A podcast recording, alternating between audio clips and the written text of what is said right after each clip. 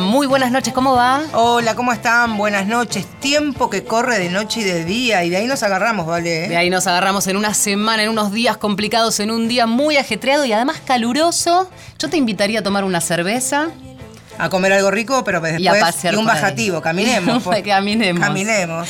Y un poco a eso las queremos invitar, las queremos invitar a caminar por la ciudad. En este caso, el anclaje en la ciudad de Buenos Aires. Siempre intentamos hacer programas federales y algo de eso también va a tener. Y además, las invitamos y los invitamos a participar vía Twitter, por ejemplo, eh, para sumar. ¿Qué hay en tu barrio, en tu ciudad, que pueda sumarse a la propuesta que tenemos hoy? Aprovechamos el dato, arroba mujeres870 es nuestro Twitter. Claro, porque la idea es que se sumen, que nos acompañen y empiecen a pensar en su barrio, como decía Vale, en su ciudad o en su provincia, qué parte, qué riconcito, escondido, invisibilizado seguramente, tienen espacio para las mujeres importantes de su día a día. Nombres de calles, de plazas, de monumentos, de plazoletas, de escuelas, de colegios. Bueno, eso es lo que les proponemos, pero hacer aquí en Buenos Aires y pienso principalmente quienes en esta noche nos están escuchando y no conocen la capital federal, porque sepan porteños que hay mucha gente en este país que nunca ha venido a la capital federal, nunca va a venir y puede ser sumamente feliz igual. Así que nos armamos un tour nocturno. Me encanta. Por la ciudad de Buenos Aires, como para bajar un cambio, escuchar musiquita y tenemos, por supuesto, invitadas con nosotros que nos van a ayudar porque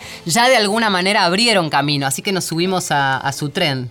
Al bondi, me encanta. A mi derecha está Lucía Rivero y a mi izquierda Leticia Garciglia. Son periodistas, son comunicadoras feministas y están a cargo del Femitour, que hace precisamente un recorrido por la Buenos Aires feminista. Bienvenidas a ambas. Hola. Hola, buenas Hola, noches. Muchísimas gracias. Bienvenidas y vamos a ir un poco recorriendo entonces la ciudad de manera imaginaria, que es lo que les propone normalmente la radio, también para eh, empezar a entender, por ejemplo, cuando encontramos calles con nombre de mujer, qué difícil ha sido instalar el nombre de las mujeres, la llegada de las mujeres a distintos ámbitos también a las calles. ¿En tu barrio algún nombre de alguna mujer? Eh, no, que recuerde no. ¿No? No, no, no. Uy, me haces pensar. ¿Vos sí? Manuela Pedraza no está cerca de por ahí. Ah, pues sí, sí, estoy un poco cerca, sí. La mía ni en mi barrio ninguno. Ni uno. Ninguno. Todo puro macho. Puro tipo. Chicas, ¿cómo andan? ¿Qué es Femitur? Febitur, bueno, lo han descri- de- describierto. ¿no? Descrito. Ay, qué bien, qué bien yo con la, que la comunicadora que no, no, no puede usar las palabras. Bueno, sí, lo describieron súper bien porque es eso, es un recorrido con mirada feminista por ciertos lugares de la ciudad de Buenos Aires. Y ya que decían esto de qué difícil es pensar en una calle que tenga nombre de mujer en algún espacio, la verdad que eh, sí, es difícil y tienen razón en no acordarse, porque yo les cuento, la ciudad de Buenos Aires tiene más o menos 2.100 calles. ¿Cuántas de esas piensan que tienen nombre de mujer? Así, un número. ¿10%? Menos. 5%.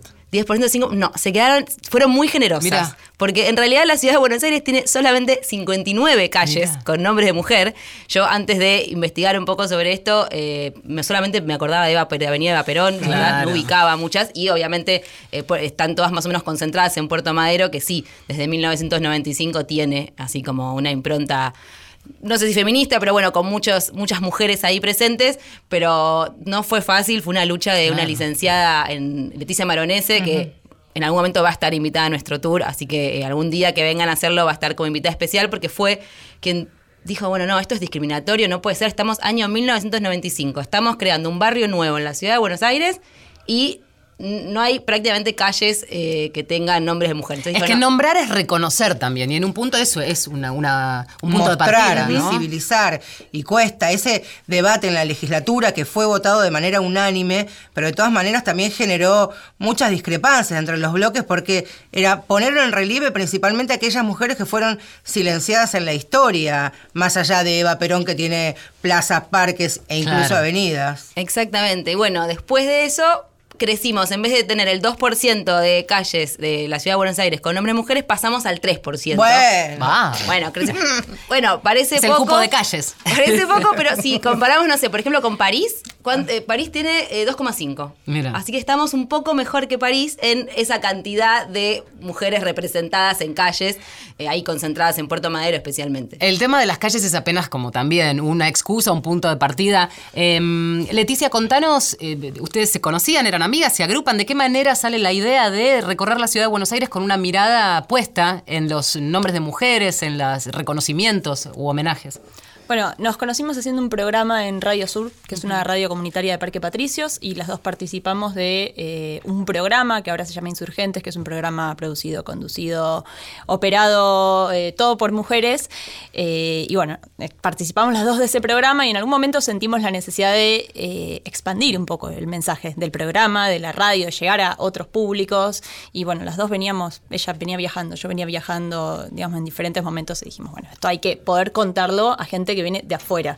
En general pasa que a los turistas y a las turistas se les ofrece, hay, hay mucha oferta turística en la ciudad de Buenos Aires, mucha oferta de recorridos, pero se, se les recomiendan ir a Palermo, a Recoleta, a comer una parrilla, quizás un choripán de la costanera si es una propuesta. Bailar un tanguito. Bailar un tango, en las milongas más eh, hegemónicas, ¿no? Porque en general no las recomiendan la catedral, por ejemplo.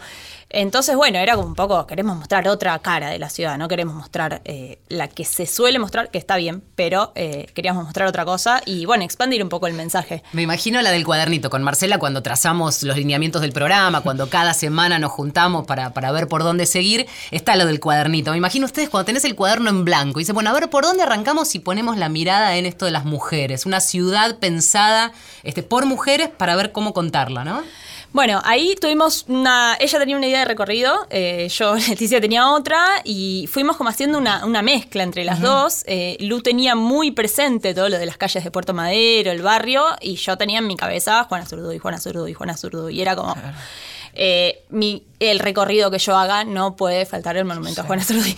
Así que bueno, fuimos mechando también diferentes propuestas, diferentes ideas, visiones del feminismo y también como por entender que, que mostrar la cara feminista de la ciudad es también una cara con un contenido político, con un contenido histórico y que el feminismo no es solo nombrar a mujeres, pintar a mujeres y ya, sino, bueno, sí, sonó medio banal, pero, digo, como, como darle otro contenido, digo, mujeres que tuvieron un rol importante en, la historia argentina, la Madre de Plaza de Mayo, bueno.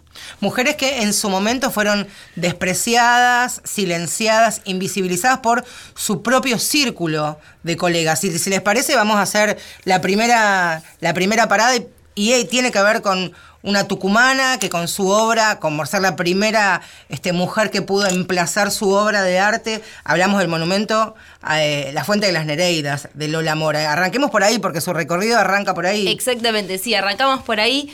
Eh, justamente porque, bueno, esta fuente que si ustedes pueden eh, ir a conocerla está ahí en la Costanera Sur. Y si hacemos un poco de memoria, yo las invito, si tienen más de 30 años, se ven muy jóvenes, pero me imagino que deben tener por ahí más de 30, y recordamos lo que había más o menos por esa zona hace más de 30 años. Eh, recién estaba la reserva, pero la verdad es que no había demasiado por ahí hasta que se empezó a construir Puerto Madero ya estaba la fuente de Lola Mora emplazada en ese lugar. Pero lo cierto es que originalmente no era la idea poner la fuente ahí, sino que Lola Mora, que es la primera escultora mujer por lo menos de la que tengamos registro, tal vez hubo otras, pero bueno, a mm. Lola la, conocemos. Eh, ella tenía su atelier en Italia, tenía cierto, cierto nombre y le encargan esta fuente de las Nereidas para poner en el medio de la Plaza de Mayo, donde ahora está la pirámide de Mayo. Bueno, ahí va a estar la fuente divina con todas sus Nereidas, todo. Y cuando empiezan a llegar las partes desde Italia, en partes, y empiezan a ver en, los, eh, encargados de emplazar la fuente en esa época que tenía cuerpos de mujeres desnudas, no tenía la cola de la sirena completa, sino que tenía como se veían como las partes públicas de la mujer y también inclusive de algunos varones, se ve ahí algunos culitos que se ven eh, ahí en, la fuente. Y bueno, ven esas imágenes un poquitito escandalosas y dicen... La corremos. No, de ninguna manera va a ir la fuente de Lola Mora en el medio de la Plaza de Mayo, esto es insólito, enfrente de la catedral, no hay chance. Y la ponen en lo que es, ahora sería eh, Alem y Perón. Sí. Entonces, bueno, la ponen ahí y dicen, bueno, está bien, la dejamos acá que no molesta tanto, inauguran la, fuente, no van autoridades importantes, no van mujeres a la inauguración, y empieza a sufrir un montón de actos vandálicos que le tiraban cosas, que se metían en la fuente, que era una fuente que estaba ahí, molestaba por lo escandalosa. Yo no sé si tanto por los cuerpos desnudos, que estamos acostumbrados a ver cuerpos de mujeres desnudos en la escultura, o si era porque la escultura era mujer, nunca lo vamos a saber. Pero bueno, en algún momento le pusieron eh, seguridad para que la gente no, le tirara cosas y no vandalizara la fuente, hasta que más o menos 1918 se aburren dicen, basta, basta esta fuente acá, eh, que es un escándalo. Y ahí sí, finalmente la llevan a lo que es eh, lo que en ese momento era la Costanera Sur. Y de nuevo, si volvemos a hacer este ejercicio y recordamos qué había en 1918 en la Costanera Sur, La nada. La nada Los suburbios total. El cadalso, el al río, olvido, claro. ahí el- un balneario que hubo en los, en los Claro. 40, pero realmente de poco y La nada. cervecería Múnich después, fue mucho Después, después. el Museo de Calcos, después, la. Ciudad Deportiva de la Boca, después. Después. Ahí no había prácticamente Nada. nada. porque aparte está en la costanera sur, al fondo, al fondo, al fondo, ahí, Perdida. perdidísima, y ahí se quedó por siempre, hasta que, bueno, lo que no sabían los gobernantes de esa época es que muchos años después Puerto Madero iba a ser el barrio más caro de la ciudad de Buenos Aires. Bueno, finalmente hoy se la puede ver en todo su esplendor, está cuidada, está eh, eh, limpia, y hoy la podemos ver, ah, podemos ver como corresponde. Ahora, ¿es cierto que es, es imposible sacarla de ahí por lo que pesa y por la manera que ha sido emplazada? Sí, en realidad hubo proyectos para moverla, pero se dieron cuenta que sí, que iba a sufrir su estructura, así que, bueno, nos decidieron dejarla ahí eh, y por ahora sigue ahí. Y la verdad es que ahora está mucho más puesta en valor, así que ya quedó como, una, como un hito de la ciudad. Claro, nos quedamos en zona, ya hablamos de las calles de Puerto Madero y pensaba algo emblemático. Ay, las chicas hacen un tour de eh, mujeres, el puente de la mujer. ¿Qué registro hay del puente de la mujer eh, respecto de Ahora la vamos a sincerarnos. Yo digo, el puente de la mujer no le veo nada relacionado con el mundo de las mujeres. Pero las chicas no hay nada. Eso y el obelisco es lo más fálico de la ciudad que A yo ver. veo. Puedo, puedo equivocarme y es muy, como suele suceder. A ver, ¿Me Leticia. equivoco? Eh, no te equivocas, al menos compartimos tu opinión. Claro. Yo también veo ahí un palo Sí. en, en todo su esplendor de O erección casi, también, casi, ¿no? Porque conté. digo, Casi, casi. Bueno, casi, pero no importa. A punto. digo, como ahí marcando esa virilidad. De hecho, el, el puente lo hizo un varón, que Claro. se llama Santiago Calatrava, un arquitecto muy reconocido, español. Eh, así que bueno, no sé si eh, Lucía, que es la especialista en el puente, puede contar un poco eh, Sí, qué no se sé si trató de especialista, pero tenemos esa visión. Eh, eso también es algo que se ha transformado como en un punto así de la ciudad de Buenos Aires. Si uno dibuja la silueta de Buenos Aires, mágicamente el puente de la mujer se transformó así en, un, en un- algo muy reconocido. Pero más allá de este puente que fue encargado por un empresario en homenaje a su, a su mujer y a su hija, tiene ¿Es como una así? historia- ¿Es por sí, un sí. homenaje a la mujer? Claro, tiene como, inclusive hasta, hasta desde ese lugar algo atravesado por lo patriarcal, bueno, nada, encargan el puente, lo hacen ahí, como decía Leti, a, a Santiago Calatrava, y lo que siempre decimos en, en- en- cuando recibimos gente que viene a conocer el puente, porque claro, vienen a hacer el tour y dicen, ah, quiero ver el puente de la mujer. Bueno, nosotros invitamos a las personas que, que- que vienen a hacer el tour, bueno, que nos digan si encuentran realmente algo que tenga que ver con la figura femenina o con la mujer. Dice, di- dice la, la leyenda que es una pareja bailando tango, Sí. donde la parte curva representa a la mujer, la parte recta al varón. La verdad es Vaya usted a saber. incomprobable, pero bueno, invitamos hasta ahora, nadie que haya venido nos dio por ahí, porque viste que a veces uno mirando de- con otros ojos puede ver Claro, o acostado, pata para arriba. nos han dicho que son, no sé, una- unas piernas abiertas de una mujer, un taco de un zapato, un, eh, bueno, esta pareja bailando tango que... Pero la verdad es que no le hemos encontrado demasiada cuestión femenina ni feminista ese puente. Igual, bueno, lo traemos, pero no nos emociona demasiado tampoco. Un apunte, entre comillas, con una mirada crítica, en todo caso feminista, podríamos sumar, es ya que van al puente y si están por ahí, lo recorren en los alrededores, van a ver una serie que hay, hay en, en un montón de lugares del mundo, una serie de candaditos y cada vez se va llenando más. Estos candados que eh, pareciera estar vinculados al amor, al amor eterno y que Al amor nada romántico tiene que con, ver... con vos hasta la muerte. Claro, claro, ¿no? Bueno, este, es, es interesante porque si pasas por ahí, digo, hay ahí un anclaje que eh, permite también poner en duda, por lo menos, ¿no? ¿Pasan por ahí? Sí, y también, eh, bueno, pasamos por ahí y de hecho, bueno, el puente de la mujer eh, supuestamente representa a una mujer con un hombre bailando tango, que en sus orígenes, si bien hoy hay tango queer y un montón de propuestas de deconstruir al tango, es una propuesta sí, que si leemos las letras del tango son bastante patriarcales, pero bueno, es el puente de la mujer, que depende del hombre que la lleva. Ahí está, ya tuvimos un programa en Mujeres de Acá sobre las milongas y las nuevas, los nuevos códigos de la milonga. Eh, yo tengo apuntados nombres propios, ¿qué decís? A ver. Y yo quiero, dijiste, no puede haber en un recorrido este, que falte Juana Zurduy. Me ¿Por estoy- qué? Me estoy emocionando. Eh, bueno, primero, eh, no sé si querés, hablemos del monumento, de Juana, del escultor, de todo. Yo- No, me- sí, hablemos mínimamente, tenemos un recorrido largo, pero me parece interesante el, el- el primero, ¿por qué? ¿Por qué la importancia de que en este recorrido no falte Juana Zurduy?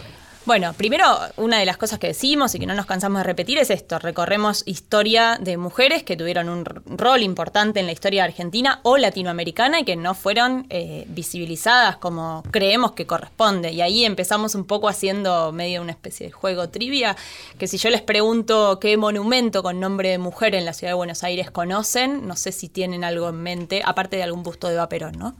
Pero más allá del juego que ustedes hacen en sus visitas, eh, contemos un poco, digamos, eh, dónde está, por qué la importancia y demás. Bien. En este momento el monumento a Juana Zurduy está en lo que antes, enfrente en lo que antes era el Correo Central, que ahora es el Centro Cultural Kirchner.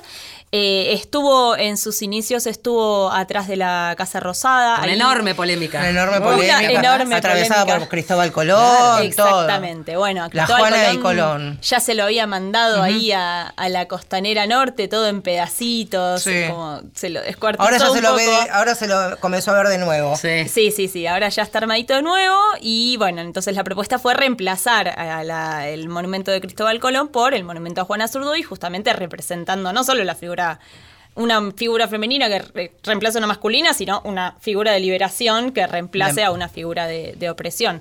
Así que bueno, estuvo ahí hasta el año 2017 cuando nuestro querido jefe de gobierno dijo, tengo que construir el Paseo del Bajo, vamos a tener que moverla.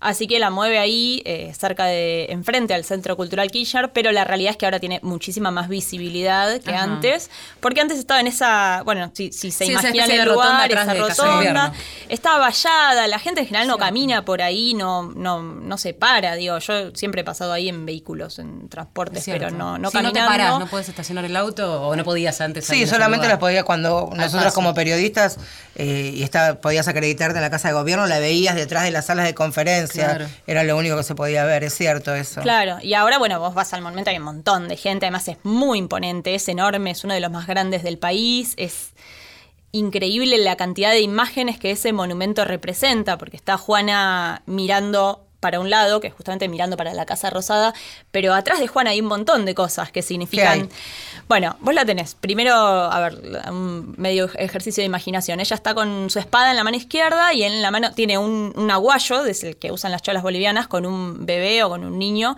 en su espalda y su mano derecha la tiene como para atrás, digamos, protegiendo a todo lo que hay atrás de ella.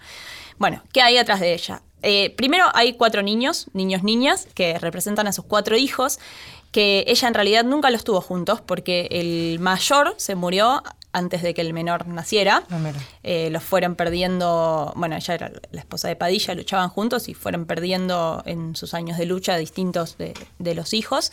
Entonces, bueno, ahí están juntos, en el monumento están juntos. El otro día vino el escultor como invitado, Andrés Cerneri, a- al recorrido y nos contó un poco también los detalles de, de- de este monumento. Y después hay distintas figuras representantes de eh, los pueblos originarios con los que luchó Juana. Ella es oriunda de- del territorio de Alto Perú, que es lo que hoy es Bolivia, en ese momento no había Estados-Nación. Entonces ahí luchó con diferentes comunidades, con los Aymara, con los Quechua, con otras comunidades, eh, otros ejércitos que ella lideró. Entonces hay diferentes figuras que representan a cada uno de estos pueblos. Y ella después de la muerte de su marido, de Padilla, bueno, en vez de seguir, en vez de ponerse de luto como hubiera hecho, se hubiera esperado que una mujer hiciera en esa época, ella dice, bueno, voy a seguir luchando porque mis hijos, quiero que mis hijos nazcan y, eh, sigan creciendo en un mundo libre, entonces no me puedo quedar en la casa. Eh, así que bueno, se mudó a lo que ahora es Salta, se unió al, al ejército de Güemes, siguió luchando y en el monumento hay una representación de un gaucho que está con un caballo, también como representando otro de los... Eh, gente con, con los que ella luchó. Y a propósito de eso, escuchamos un poquito. Juana Zurduy, por la Negra Sosa.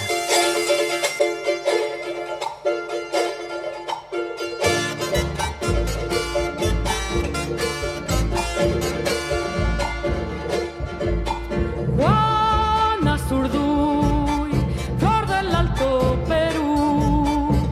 No hay otro capitán más valiente que tú.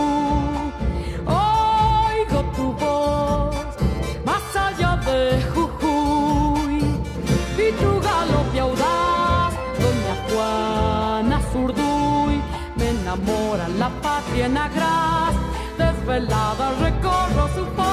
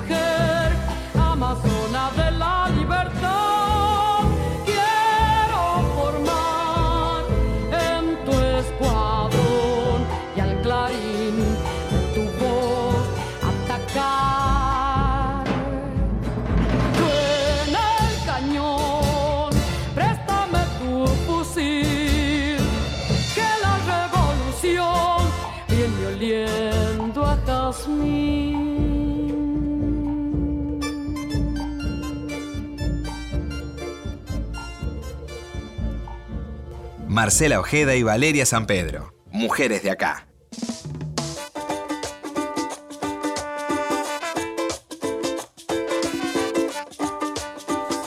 Seguimos recorriendo esta ciudad de Buenos Aires feminista y enigmática, seguramente Sí. para, para muchos oyentes que nos están escuchando en esta noche primaveral, como decíamos al comienzo del programa. Nuestras invitadas, Leticia Garciglia y Lucía Rivero, que hacen precisamente un recorrido. Me gusta más esto de recorrido, caminata eh, por la ciudad de Buenos Aires, por algunos puntos de la ciudad de Buenos Aires, con aires bien feministas. Estuvimos hablando de, de la Juana, del monumento y la escultura a Juana Zurduy, pero también hablábamos unos minutitos antes del Puerto Madero, el barrio más nuevo, el más rico, el más poderoso, sin lugar a dudas, pero que tiene el único, todas sus calles con nombres de mujeres atravesados por la avenida Alicia Moró de Justo. Exactamente, es la que da como, no sé, si uno entra, entra a Puerto Claro. Madero a, a través de Alicia Moro Justo. Y sí, sí, este último tiempo estuvimos viendo por ahí más películas o documentales sobre las famosas sufragistas, Sí. que las vimos en, en- en Inglaterra, también en Estados Unidos. Y bueno, nosotros también tuvimos nuestras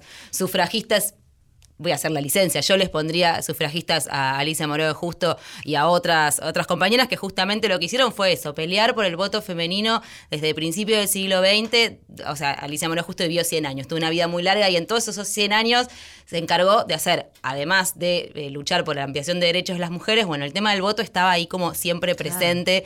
Eh, ella además fue la fundadora de la Unión Feminista Nacional y también parte del Partido Socialista Femenino. Entonces, a partir de ahí, bueno, para ella era súper importante que la mujer adquiriera, adquiriera derechos políticos. Fue una de las primeras redactoras de uno de los primeros proyectos Claro. de ley por el voto femenino en los años 30, pero bueno, se los dio a Mario Bravo, que era eh, diputado socialista, y al final, ¿qué pasó? No pasó nada, porque Claro. no, vo- no, no votamos todavía, pero, pero bueno, más allá de eso, Alicia además fue una de las primeras médicas de, de la Argentina, estudió ahí en la Universidad de Buenos Aires con un montón de dificultades como todas las veces que las mujeres quisimos hacer cosas. A veces parece un poco repetitivo cuando lo vamos contando, pero, pero lo cierto es que sí, eh, la historia de las mujeres también es la historia de las dificultades que tuvieron esas Totalmente. mujeres para hacer un montón de cosas. Pero bueno, lo bueno de Alicia que al final de sus días fue reconocida, eh, fue eh, nombrada médica del siglo, también mujer del año ahí en el 84, justo antes de que muriera. Así que por lo menos de todas las mujeres que nombramos, ella por lo menos tuvo su reconocimiento.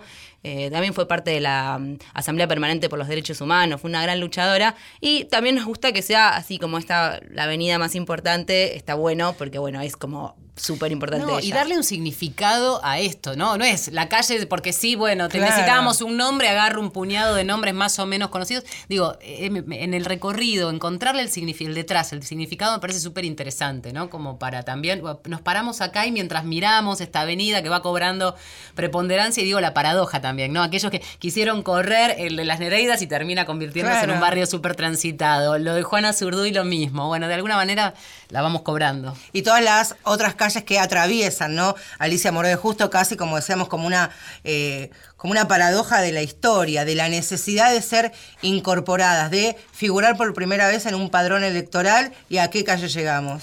Y llegamos, por ejemplo, a Julieta Lanteri, que es otra también de estas sufragistas, eh, así, eh, que, que además tiene como mérito haber sido la primera mujer que votó en la Argentina y en Latinoamérica. O sea, estamos hablando de mil- 1911, va Julieta Lanteri, se presenta, se va a anotar ahí al- a- para empadronarse. Y el, no sé cómo habrá sido, pero me imagino que quien la recibió habrá dicho, esta mujer que se viene a anotar acá para votar, ¿qué hace acá? Si las mujeres no votan, bueno, no sabemos, pero bueno, ella tenía su carta de ciudadanía, así que se agarró como, siempre se agarró como de los eh, recovecos que iba encontrando en la legislación, entonces no solamente pudo votar en 1911, sino que además 1919 fue candidata a diputada. Sí. No, no nos podemos explicar cómo, porque faltaban años para que las mujeres votáramos, recién votamos en el 51, pero bueno, ella tenía una amiga abogada que también había estudiado Derecho, no podía ejercer, porque bueno, estudiar por lo menos podía, pero ejercer no, entonces le tiraba toda la data de toda la legislación por la cual eh, Julieta se podía ahí meter y, eh, bueno, por lo menos ser candidata a diputada. Vamos a hablar en un ratito de otro nombre que también tiene su reconocimiento cuando llega el voto de Evita. En un ratito de eso estamos haciendo un recorrido por la ciudad de Buenos Aires a través de la radio, un vuelo imaginario. Quédense en Mujeres de Acá. Seguimos en Mujeres de Acá por Nacional.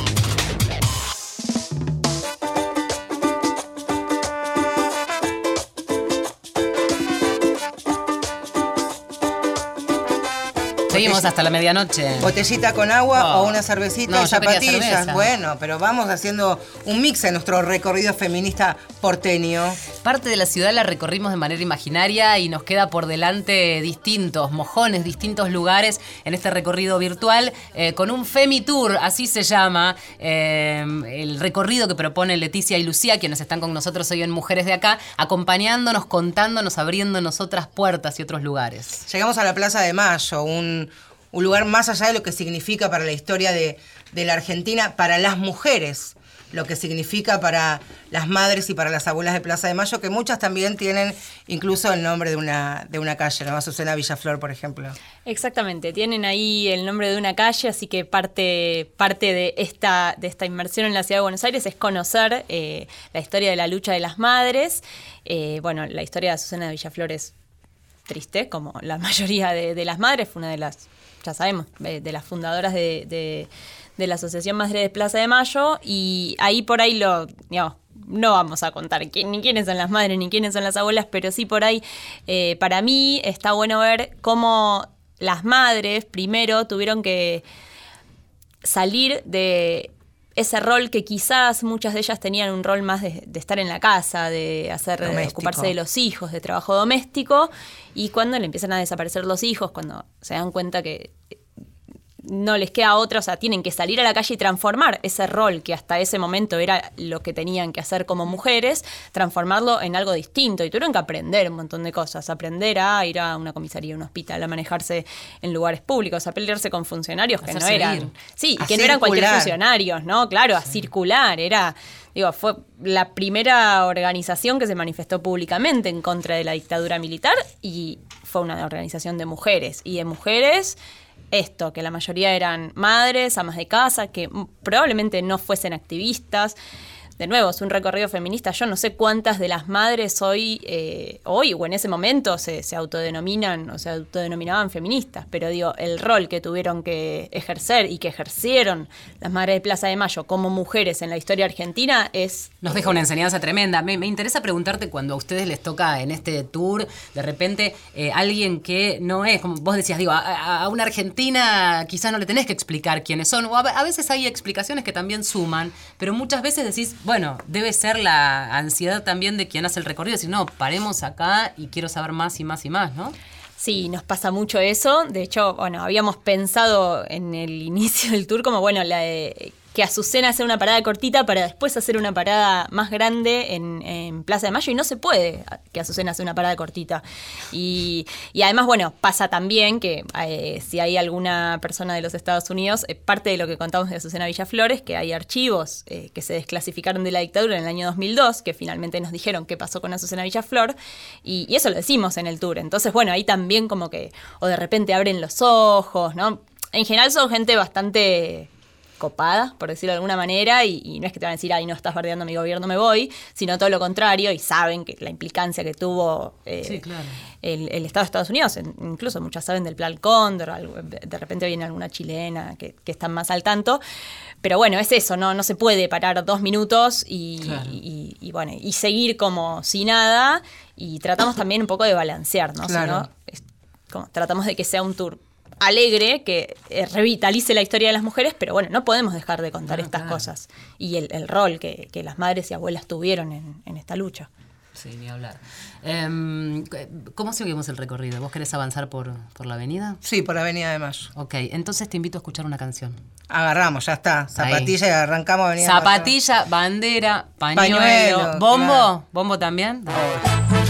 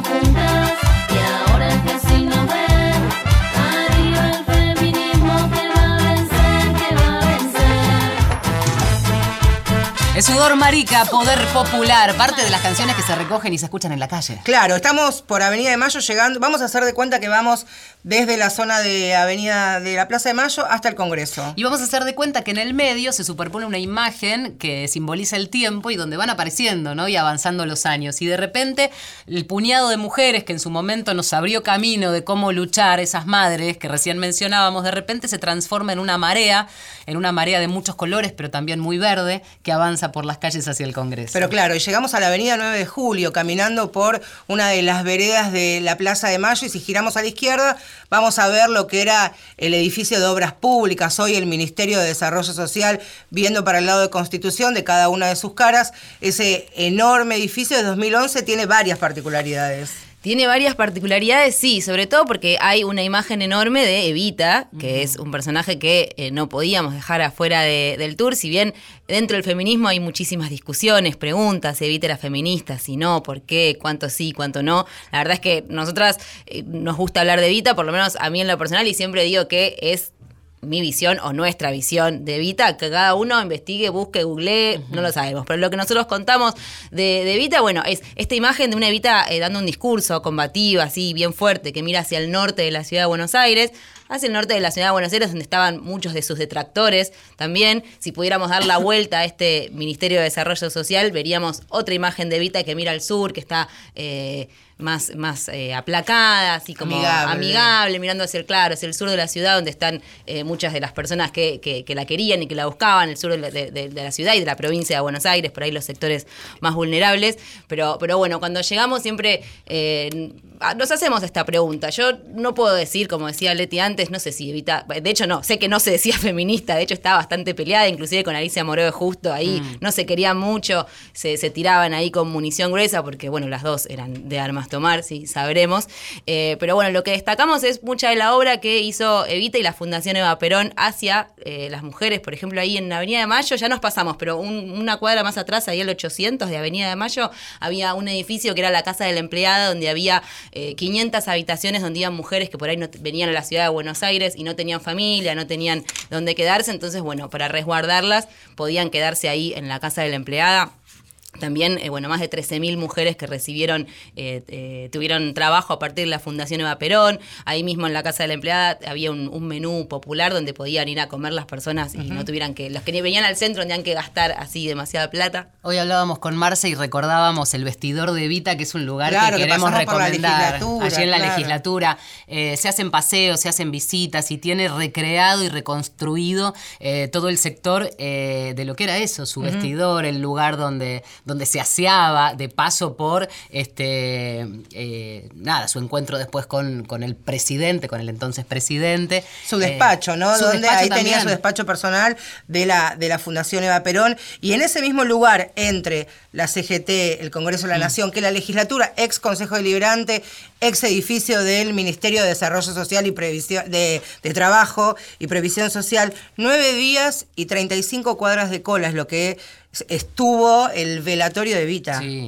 Entre idas y venidas, un montón de gente. Y hay una anécdota muy chiquita, le contaba hoy a Valeria, hasta hace unos años trabajaba alguien en el área de maestranza y mantenimiento, una persona muy grande, que estuvo de muy chiquita, su propia familia la llevó y la vuelta a la vida hizo que termine trabajando en la legislatura ex Consejo Deliberante. Así que seguimos, ya cruzamos la avenida 9 de Julio, ¿vale? A mí me interesaba hablar, y sé que ustedes tienen un punto aparte en esto, eh, de, digo, ya de la calle tomada por las mujeres, ¿no es cierto? Donde también tenés, por supuesto, la Plaza de Mayo, pero también la Plaza del Congreso, ¿no? Sí, bueno, ahí en, entre Evita y, el Congreso, digamos, podemos incluso representar dos puntos de la historia. Evita, voto femenino, 1947 la ley, 1951, eh, cuando las mujeres empezamos a votar y cuando llegamos al Congreso ya deberíamos estar hablando del año 2018 y en el medio, bueno, hacemos como una especie de recorrido, una selección un tanto, digo, no arbitraria, pero sí las leyes que nosotras consideramos que nos parecen eh, que nos dieron eh, derechos y que nos permitieron avanzar en ese camino legislativo. Y bueno, en el medio hacemos como una especie de cronología de leyes y en el medio vamos hablando del Encuentro Nacional de Mujeres y del Ni Una Menos, del paro de mujeres como algunos hitos que nos parecen que si bien no están relacionados con una ley, eh, colaboraron incluso con todas, con que todas esas leyes o salgan, o se apliquen, o se voten. Así que bueno, hacemos- Mujeres interesadas en un recorrido como el que ustedes proponen, me imagino, y a esta altura, en otro momento quizás no, pero a esta altura seguro que estuvieron en alguno de los encuentros ni una menos de 2015 a esta parte, ¿no es cierto? Digo que saben de qué les hablan, entonces es como visitar un lugar, recrear algo que sí les pasó, ¿no? ¿Les pasa esto? Sí, muchas veces, bueno, de hecho el sábado pasado tuvimos un tour de totalidad de mujeres argentinas, así que lo hacemos como muy participativo, cuando hay Claro. muchas argentinas y decimos, bueno, no sé, llegamos a 2015, contá vos. Mirá. O llegamos a 2018, el otro día había una chica de 17 años. Y dijimos, ¿qué vamos a decir nosotras de la revolución de las hijas? Habla vos y contá. Entonces empezó a hablar y yo estaba con la piel Mirá de vos. gallina, casi me pongo a llorar porque además nada, era una nena, ¿no? Me parezco una vieja, pero, pero bueno, ya es como su lucha y ahí se generó una cosa en la que de repente nosotras dejamos de hablar, dejamos de contar y yo tengo la imagen que fue hermosa, una ronda de mujeres, había dos varones igual, pero una ronda de mujeres que empiezan a hablar entre ellas y empiezan a intercambiar, a debatir. Bueno, a partir de que esa chica contó lo que le pasó a sí misma en, en el año 2008 y, y cómo esa lucha le permitió empezar a cuestionarse un montón de otras cosas más allá de esa demanda concreta, todas había mujeres más grandes que empiezan a, a- empezaron a hablar qué les pasó cuando salió la ley de divorcio o qué le pasaba cuando era chica con su familia, con tal cosa. Entonces, nada, se generó una cosa hermosa que yo salí de ahí nada, casi como emocionada, de decir, yo no voy a hacer más este tour, que lo hagan ellas, las acompaño nada más, porque no sé, me- salí muy emocionada realmente, así que sí. Hablabas que el, el encuentro pasado fueron en su mayoría argentinas, pero también me interesaba saber cuál es la, la devolución que tienen con extranjeros, con turistas, que por supuesto tienen una mirada y una perspectiva de, de derechos humanos, porque si no irían a un tour o un Claro. recorrido tradicional y no a este, ¿no? ¿Cuál es la devolución, el ida y vuelta que tienen? Sí, con las latinoamericanas nos pasa que han escuchado de Ni Una Menos, de La María Verde, pero lo escucharon ahí como suelto y eh, vienen ya como muy interesadas porque ya están eh, sucediendo un montón de movilizaciones y de luchas en sus países, m- por ejemplo las mexicanas, las colombianas, mismo las chilenas también. Entonces vienen con muchísima curiosidad. Es como que vienen a ver, bueno, a ver qué pasó en Argentina, lo vimos en la tele, lo vimos en fotos, bueno, queremos ver eh, realmente qué, qué es lo que pasó y, y mismo también llevarse esa- ese mismo registro, llevárselo de vuelta a sus países, eh, bueno, para Claro. contar un poco la, la- la experiencia de lo, que, de lo que pasó acá, que bueno, a veces uno no toma conciencia porque está metido en el medio de, bueno, de las movilizaciones y todo, pero no por ahí no sé si tomamos conciencia de toda la difusión que tomó y la herramienta que le dio a un montón de mujeres, especialmente en Latinoamérica. ¿Y qué dicen con respecto a Ni Una Menos? Y flashean mucho cuando ven el espacio y cuando nosotros les contamos que todo eso estaba lleno de gente y entonces empieza a mirar y a dimensionar, Claro. ah, bueno, pero mira lo que es esto y, y, no sé, es como que se quedan muy abstraídas y me parece que también como que extrapolan y dicen, bueno, a ver cómo sería en, en mi lugar, y, porque también seguramente participaron de manifestaciones en sus países, pero no tan masivas y me parece que cuando llegan a ese lugar... Nada, como que ven la dimensión y flashean a colores de que todo eso fuera una marea gigante de mujeres. Claro. Ahora también digo, pienso y la, la pregunta la reconvierto en ustedes. ¿Qué dicen al momento de mencionar o describir lo que pasó en el 2015 en, en la Argentina? Eh, primero hacemos sí como la, la cuestión puntual de cuando fue lo de Kiara Páez y que eso disparó así como un- una, como una especie de explosión que salieron un montón de mujeres a la calle, eh, esto que contamos de que salían las mujeres de la- salían de trabajar, iban, salían de la oficina, iban así como una, como una catarata y una necesidad de, de salir. Eh, y hacemos como ese punto y después como eso fue creciendo y se fue masificando, o sea, probablemente no hubiéramos tenido la cantidad de movilización que tuvimos por el- la, la lucha del aborto legal si no hubiéramos tenido ni una menos atrás. Todo eso se fue construyendo. Y no hubiera, esto siempre lo decimos con Vale, no hubiera existido ni una menos si no hubieran estado todas las veces que se presentaron los proyectos para legalizar y despenalizar Claro, el aborto. Es claro. como... Y las está- Moró de y la- Justos claro, Totalmente. Y ahí está. ¿El recorrido termina en Plaza, en Plaza Congreso? Sí, exactamente. Eh, me interesaba, digo, a veces por omisión o en este caso en un recorrido reivindicatorio de algún modo, también eh, en un recorrido la omisión sería, por acá no pasamos. Cuéntenos el lugar ese por Claro. donde prefieren no pasar. ¿Cómo es esa historia, ese armado y por qué? Eh, ¿pu- ¿Puedo mencionar al mayor genocida de nuestra historia? bueno, en realidad eh, pasamos a veces y a veces no por el monumento a Julio Argentino Roca, que es un lugar claramente por el que preferiríamos no pasar, pero a, a veces pasamos y decimos, bueno, ¿qué hacemos acá? ¿Por qué estamos acá?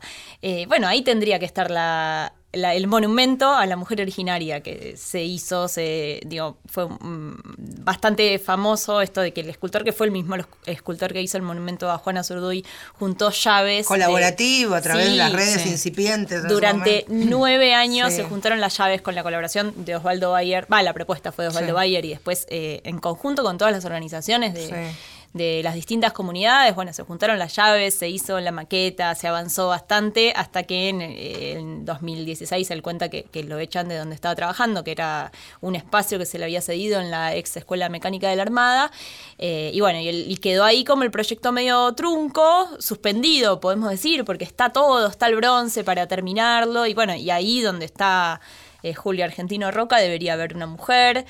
Eh, sin nombre porque representa lo colectivo de- y también ahí también hacemos una mención, ¿no? Como lo colectivo del movimiento feminista, que es un movimiento sin referentes, sin individualidades, ¿no? Y un poco también lo mismo se quiso simbolizar en ese monumento a la mujer originaria, no es una mujer, sino es una mujer que representa muchísimas mujeres. Así que bueno, ahí es como ese lugar que quizás nos gustaría no tener que pasar o, o nos gustaría pasar cuando esté el monumento, ¿no? Pero Sí. bueno.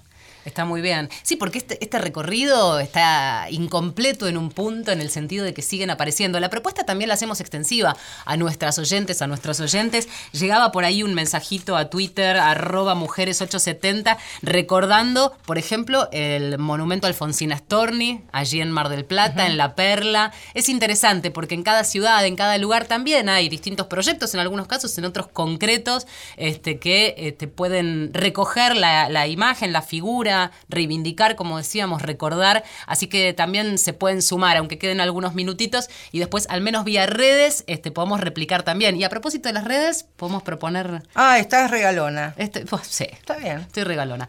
Ah, lo vamos a hacer a través de, de Twitter, pero ¿les parece, chicas? ¿Cuándo es el proxi- la próxima salida? Este sábado, Este sábado. ¿A qué hora? a las 10 de la mañana. Ahí está. ¿Cuánto dura el recorrido? Tres horas. Tres horas. Bueno, lo que vamos a hacer entonces es, a quienes nos escriban por Twitter, eh, nos dicen que, que quieren sumarse al Femitour.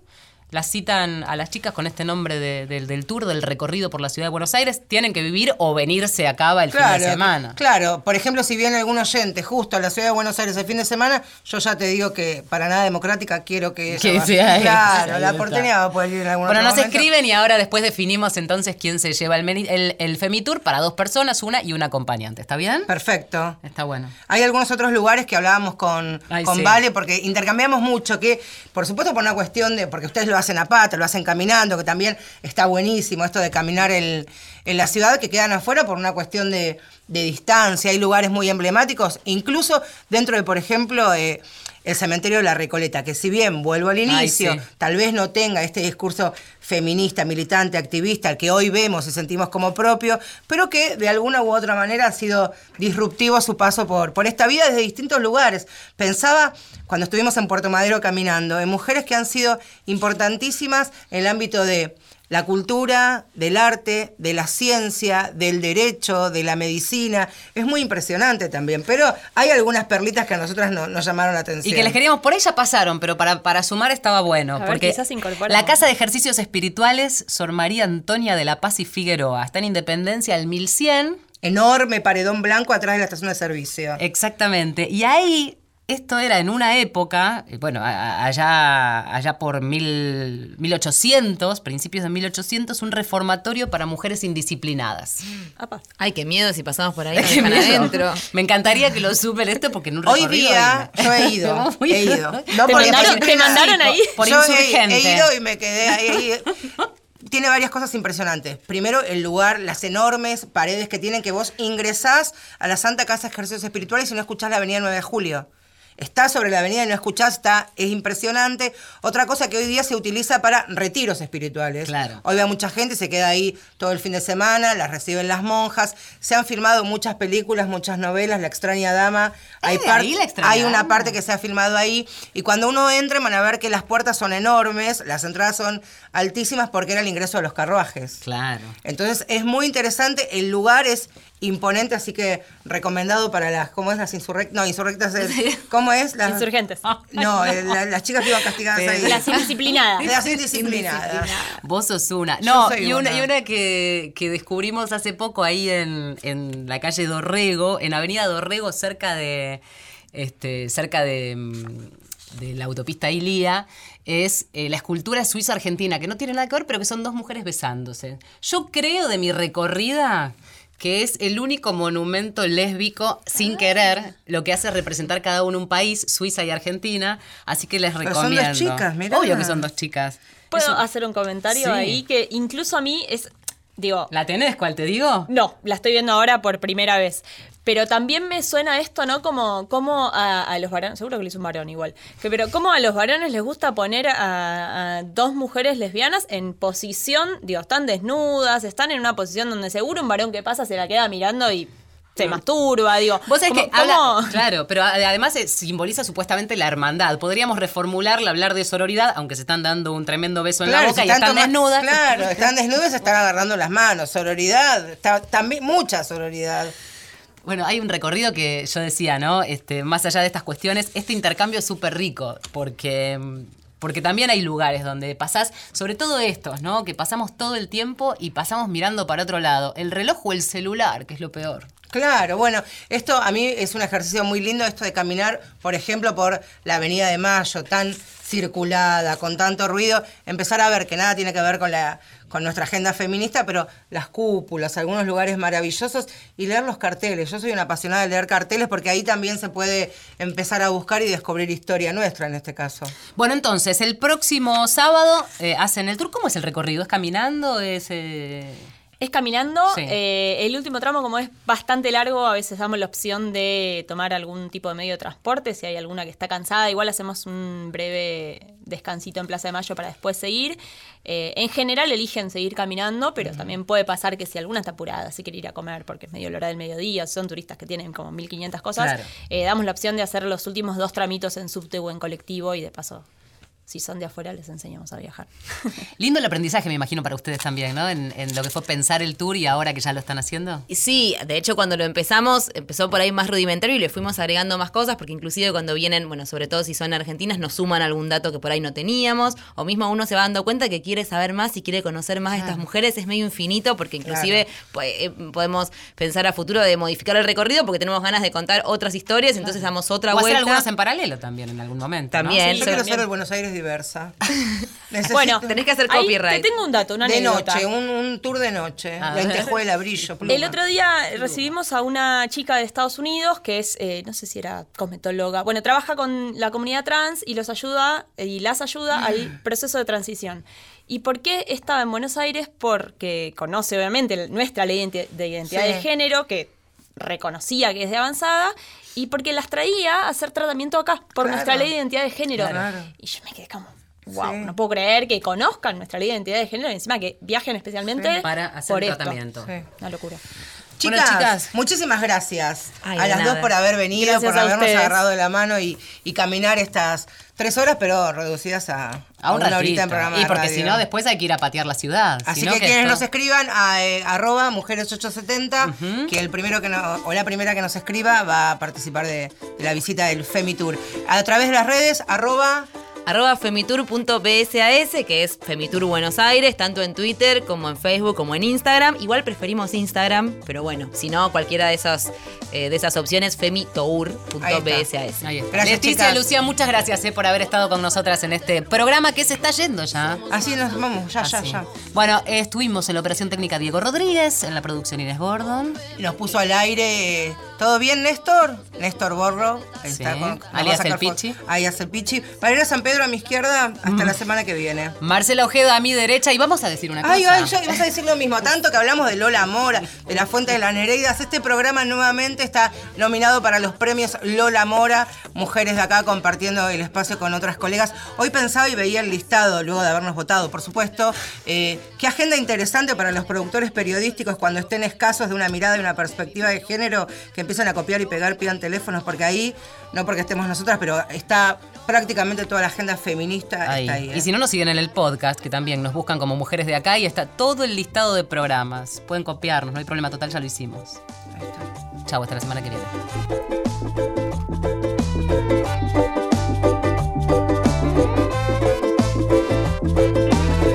En reuniones secretas uníamos fuerzas, enseñanza, abuela, somos sus nietas, trabajamos por el bien. La magia está en este tren, donde no solo es ella y él, sin género también. Formamos economías alternativas, modo de producción que a lo normado arrima. Si te corredes, somos más fuertes, el colectivo crece, empoderamiento nace. En galaxia medicina Pachamama te regala en cada aliento el suspiro del cuerpo cuando me libero. Con mis hermanas vibro, rivalidad no quiero.